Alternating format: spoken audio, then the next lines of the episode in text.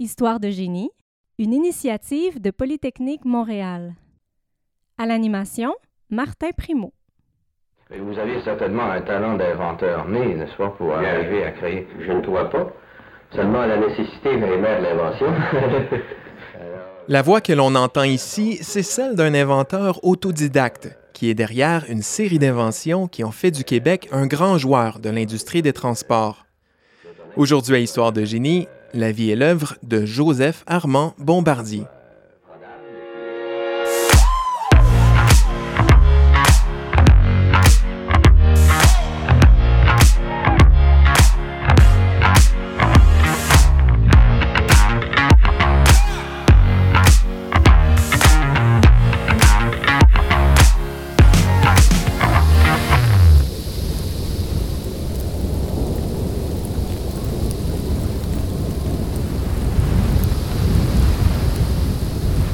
Nous sommes le 17 janvier 1934. Dans sa maison de Valcourt, en Estrie, Joseph Armand Bombardier, 26 ans, assiste impuissant à un drame. Son fils de deux ans, Yvon, est à l'agonie. Son appendicite s'est transformé en péritonite. Il faut l'opérer d'urgence. Malheureusement, une tempête fait rage ce jour-là. Les routes sont complètement enneigées. Impossible de rejoindre l'hôpital le plus près, situé à 50 km de là. L'enfant mourra.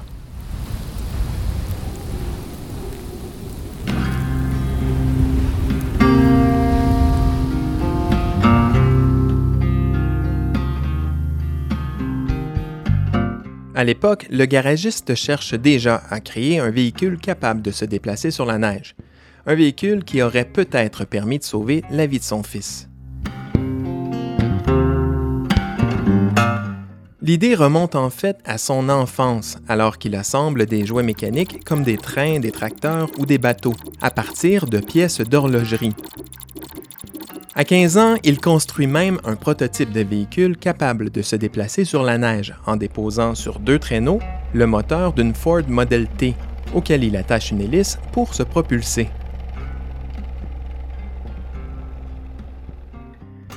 C'est par contre en devenant propriétaire d'une station-service et d'un garage à seulement 19 ans que l'idée est devenue vraiment sérieuse. Comme les routes en région n'étaient pas déneigées à l'époque, le chiffre d'affaires de son garage chutait une fois l'hiver arrivé. Pour garantir du travail à ses employés, il fallait trouver une façon de permettre à des véhicules à essence de se déplacer sur la neige. C'est d'ailleurs ce qu'il confia en entrevue le 26 janvier 1956. Est venue cette idée de faire une voiture, de créer une voiture qui puisse marcher sur la neige, Monsieur Bombardier? Bien, en 1926, je, possédais un petit garage ici. Et puis, quand euh, l'hiver est arrivé, nécessairement la neige avec. Et il s'est trouvé que les clients du garage, les automobilistes, se, sont fait plus que l'or. Et dans le temps, il n'y avait pas d'assurance euh, chômage ou autre, alors il fallait euh, se débrouiller. on n'entretenait pas les routes à ce moment-là, évidemment. Euh, absolument pas. Il m'est venu alors l'idée de, d'inventer, de, fabriquer une, automobile qui ira sur la neige, pensant que si je, je réussissais l'idée, ce serait une aubaine pour moi et pour mes confrères garagistes qui, eux, euh, pourraient s'occuper de la réparation ou à l'entretien de ces voitures et vendre de la gasoline et ainsi de suite, en hiver comme en été. Alors ce sera souhaitable pour les gens de la campagne, en plus de ça, pour se transporter.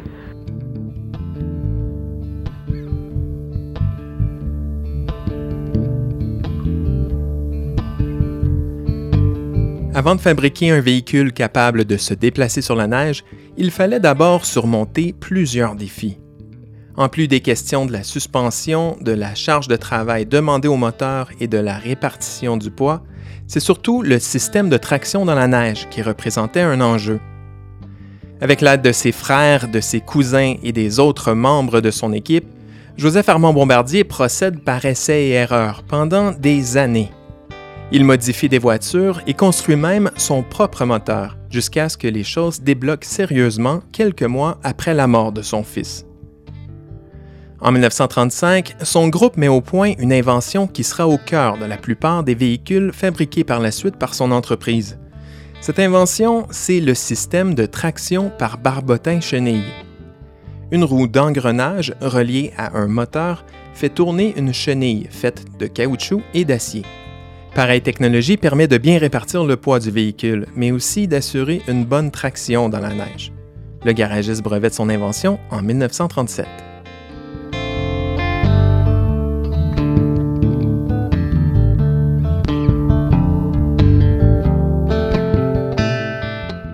Plutôt que de céder ses droits, Joseph Armand Bombardier se lance dans l'aventure de la production industrielle en agrandissant son garage de Valcourt. Son entreprise est alors la seule au monde à commercialiser un véhicule qui se déplace sur la neige. Il l'appelle Autoneige ou Snowmobile.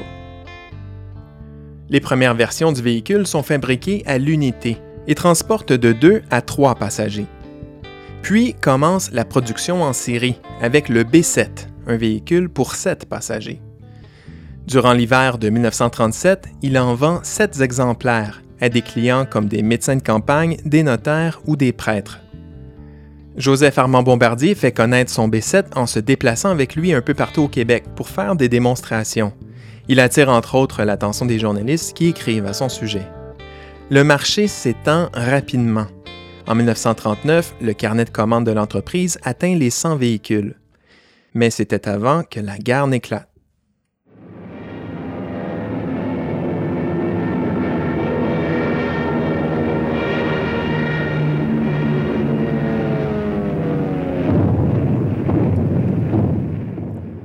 La Deuxième Guerre mondiale va complètement bousculer les plans de bombardier. En 1940, le gouvernement canadien rationne les moteurs pour les réserver entre autres pour l'armée. La production civile est bloquée au lieu de produire 100 véhicules, Bombardier n'en fabriquera que 27. L'entreprise se tourne du côté de l'armée et lui propose des véhicules encore plus gros, d'une capacité de 12 passagers. Le plan fonctionne. Bombardier en profite pour construire une usine à Valcourt et accroît sa production.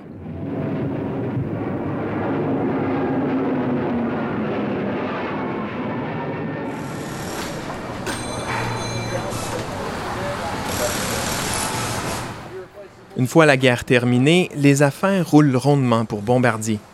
L'entreprise atteint en 1947 le cap des 1000 véhicules, aidé par l'arrivée entre autres du C-18, un véhicule dédié au transport scolaire en hiver. Mais une nouvelle tuile frappe l'entreprise en 1948. Le gouvernement canadien impose alors que toutes les routes du pays soient déneigées. Les autoneiges deviennent obsolètes en un claquement de doigts.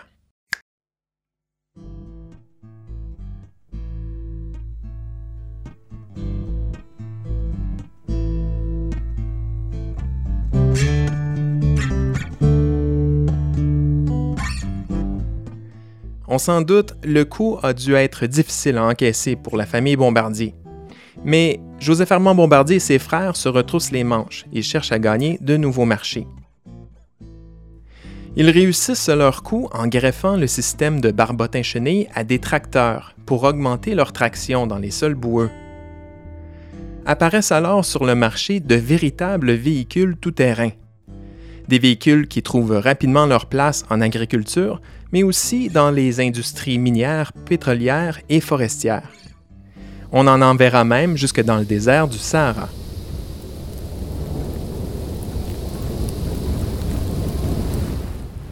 Cette idée de créer des véhicules tout-terrain ramène Joseph Armand Bombardier à ses premiers amours à la fin des années 50. Dans son usine et son centre de recherche situé à Kingsbury, tout près de Valcourt, il crée avec son fils Germain un véhicule léger et individuel capable de se déplacer sur la neige. C'est l'arrivée de la motoneige, baptisée d'abord Ski Dog, puis Skidoo.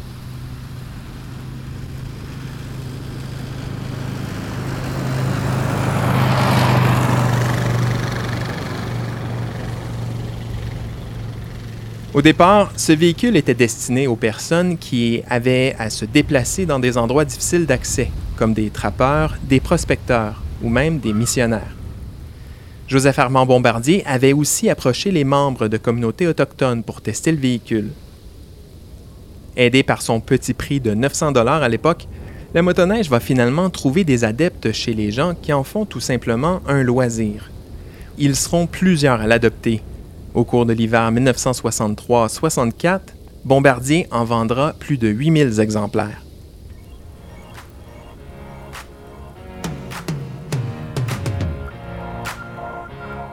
Joseph Armand Bombardier ne verra que les signes avant-coureurs de la popularité de la motoneige. Il meurt en février 1964, à 56 ans seulement. Dans les journaux, on parle alors de lui comme étant le Henry Ford du Québec. Mais ses proches se souviennent surtout d'une personne avec une insatiable soif d'apprendre, qui savait bien s'entourer et qui voyait surtout dans chaque échec une nouvelle occasion d'apprendre. Pour en connaître davantage sur la vie et la contribution de cet inventeur québécois, je vous invite à écouter la série Balado créée par le Musée de l'ingéniosité J.A. Bombardier. Vous trouverez le lien dans la description de cet épisode. Voilà, c'était Histoire de génie. Pour ne rien rater de nos prochains épisodes, abonnez-vous à notre balado sur les différentes plateformes. Et pour les plus curieuses et curieux d'entre vous, Venez voir ce qui se fait de plus impressionnant comme recherche à Polytechnique Montréal en visitant mon blog Le Labo 2500 à l'adresse polymtl.ca blog. Merci de nous écouter et à une prochaine histoire.